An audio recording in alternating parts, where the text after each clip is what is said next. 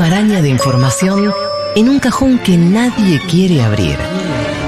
Hasta que llega a él y encuentra ese tesoro en el caos, ese oasis en desconcierto, ese caramelo media hora en extinción, entre encendedores rotos y monedas fuera de circulación.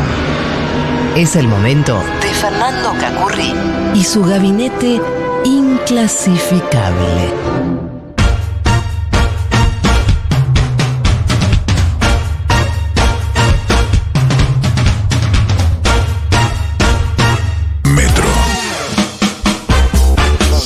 Estamos aquí con el gabinete inclasificable de Fernando Cacurri. Iba a evitar Halloween, pero no lo voy a hacer. Y no se puede. No. Nosotras también lo intentamos, no se puede. Danila, tranquilízate.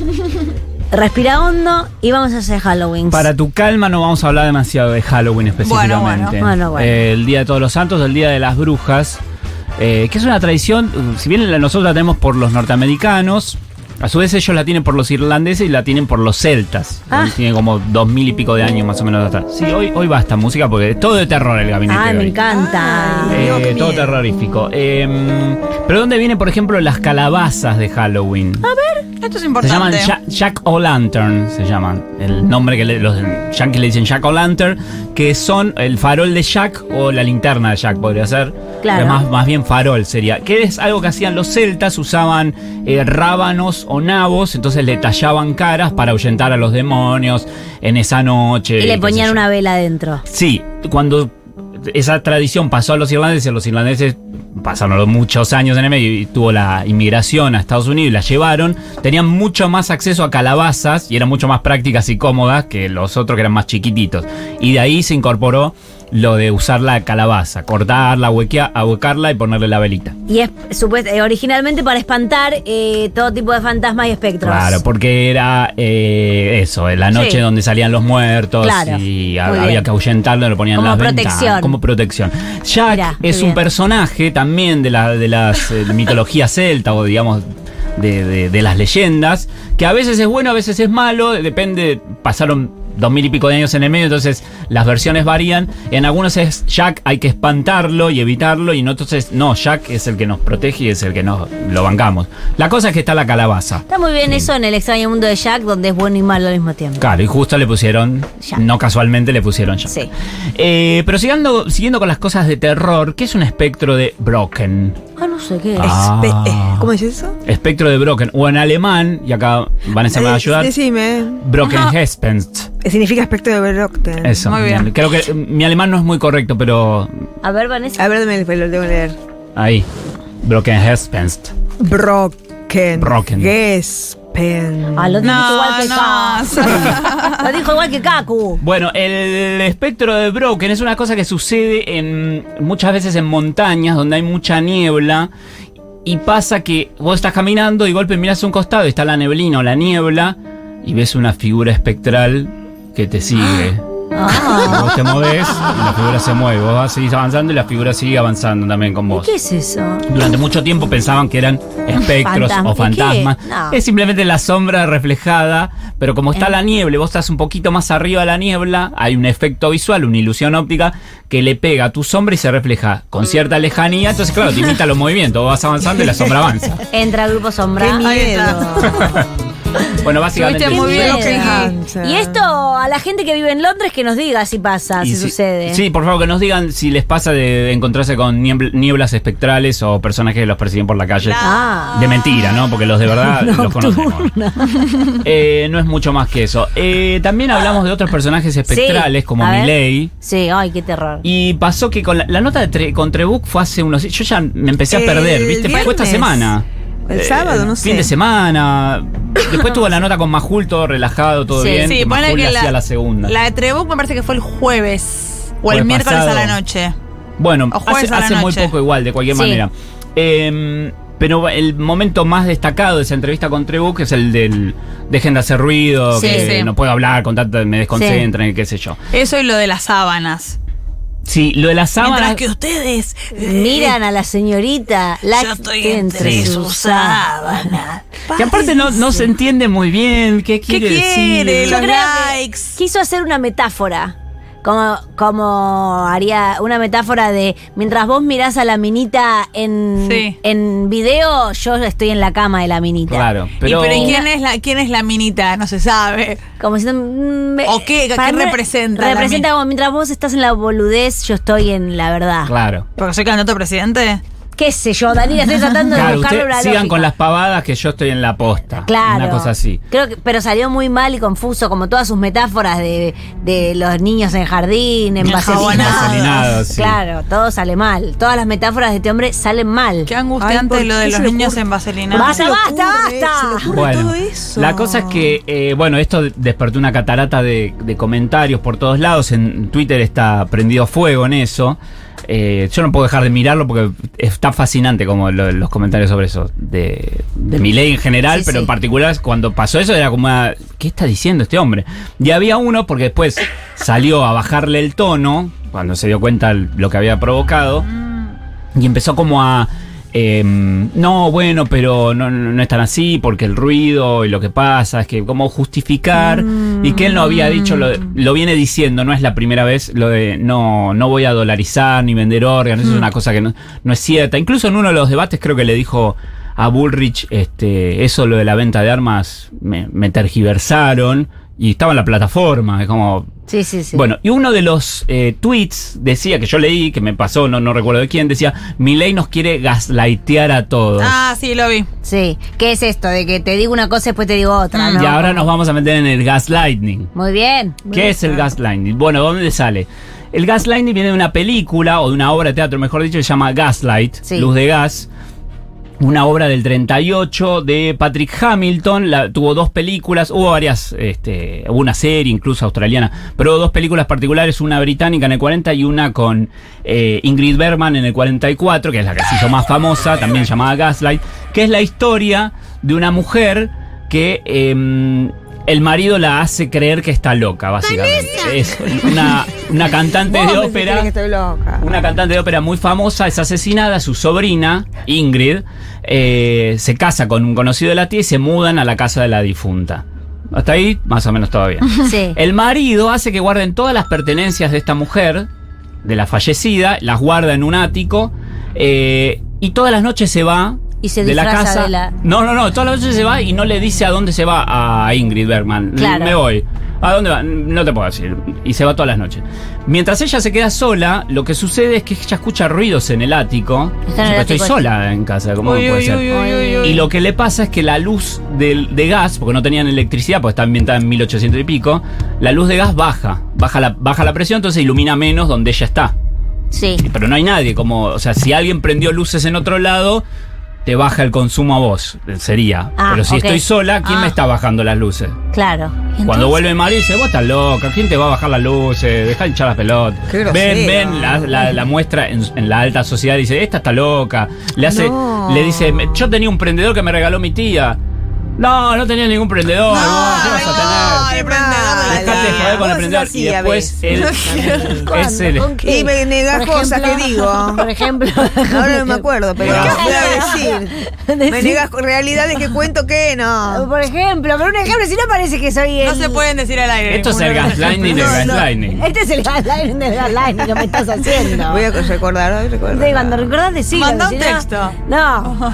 Bueno, la cosa es que eso, le, dice lo Perdí el prendedor, qué sé yo, el prendedor, nunca tuviste ningún prendedor. Sí. Y después Sí. van a un evento y. No, no, ahora justo, eh, no sé si. no- Mira. A vos te faltan cosas, me parece. No, no, cuando yo digo que me falta cosa, eh, fíjate bien. Tonta. del ejemplo. No encuentra un ejemplo. Me pone río, me río porque ustedes no pueden ver las caras que pone como que está segura de lo Hace el que revoleo dice. ese de ojos. Sí, sí.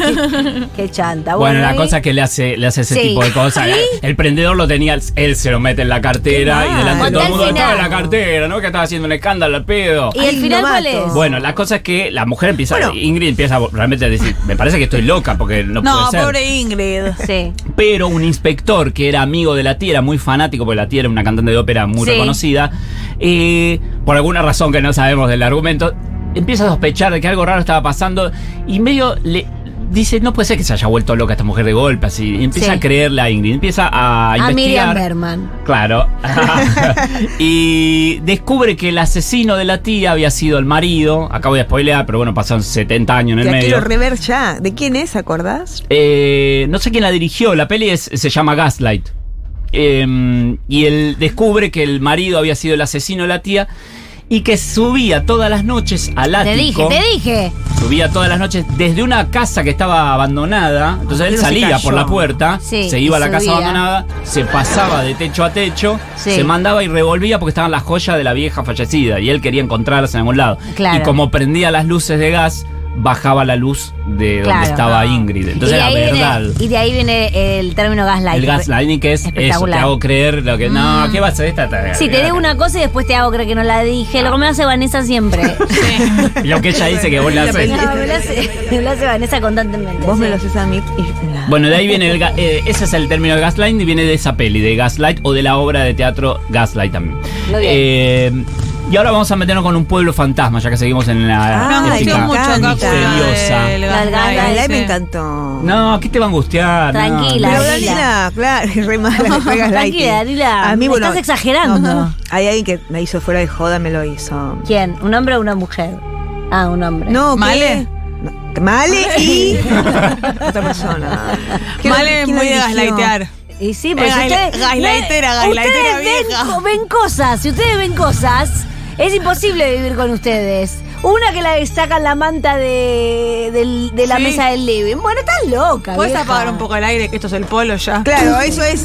¡Qué calor! ¡Qué calor ni calor! ¿Ven? Y ahora te dice, pero vos me pediste que prendiera el aire. Sí, vos me pediste, vos me pediste que prendiera el aire. 13 grados. Estás loca. Bueno, yo no voy a caer en tu gaslight. Soy más de amianto que Ángel de Brito.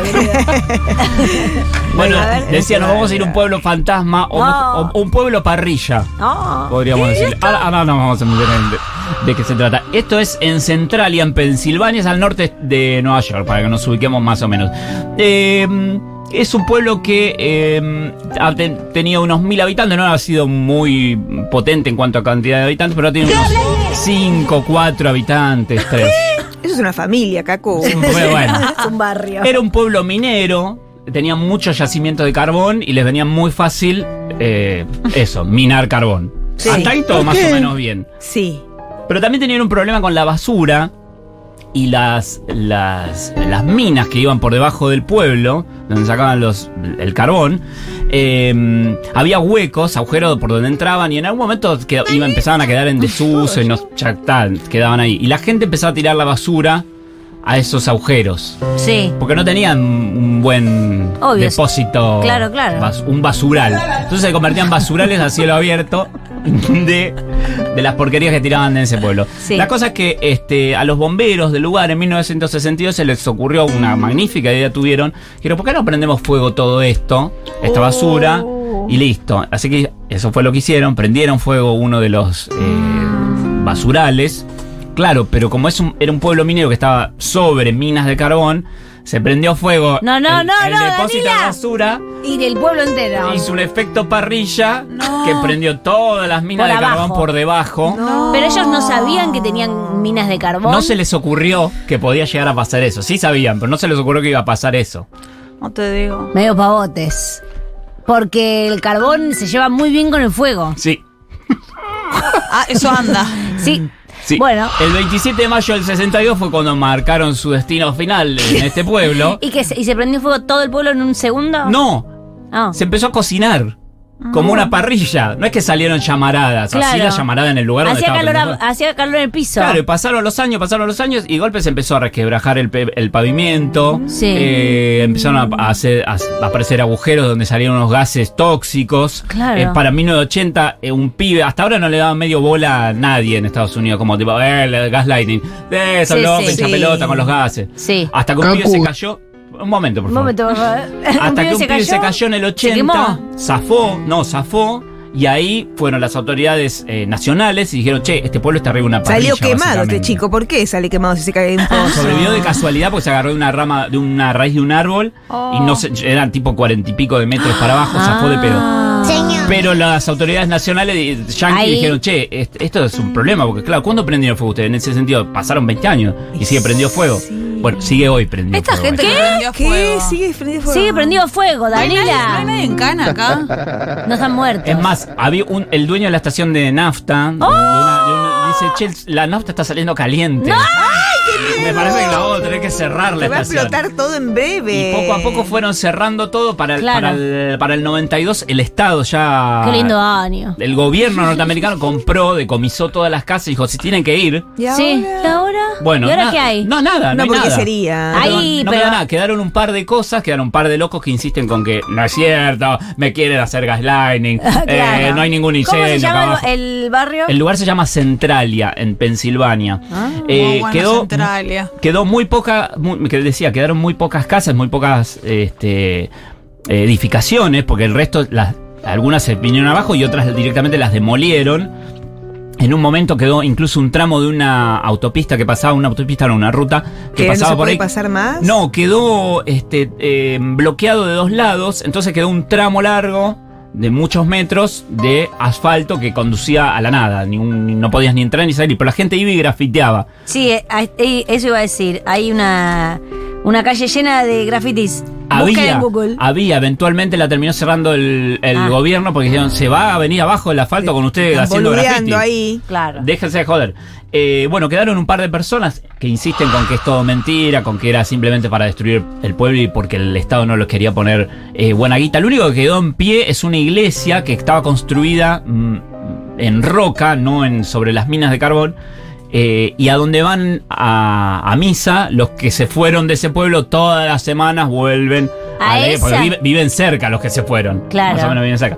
Eh, Y van a esa iglesia y fantasma. van a esa iglesia así, Qué como lo último que le. y porque son hincha pelota. Qué pelotas. A ver. Bueno, la cosa es que eh, no hay nada. Lo que hay es eh, cosa. Lo que quedaron son las marcaciones de las rutas. Si lo ves en, en Google Maps, ves dónde estaban la- las calles. Claro. Pero no quedó más edificación, salvo esa iglesia, alguna que otra cosita en pie. Abandonada. No se puede vivir. Y dicen que el incendio o la parrilla que tienen debajo puede durar cientos y cientos de años. Porque Oh. básicamente es eso. Están arriba de una parrilla hasta que se consuma no todo el carbón. no No lo pueden apagar, no tiene sentido apagarlo porque sería carísimo Sí. y poco, poco práctico y, Y- con chance que no sirva. ¿Y no se consume de una vez el carbón? Sí, pero lo que pasa es que tienen, Ah, es una mina de carbón, tienen, claro. tienen demasiado carbón que se está quemando al repedo. No es el único lugar del mundo, otro día hablaremos de otros tantos lugares Ah. que tienen un infierno debajo. Me encantó esto, googleé en Centralia, en Pensilvania. Muchas gracias, Calvo Espectacular. ¿Qué más? Ah, no, ya venimos, chao.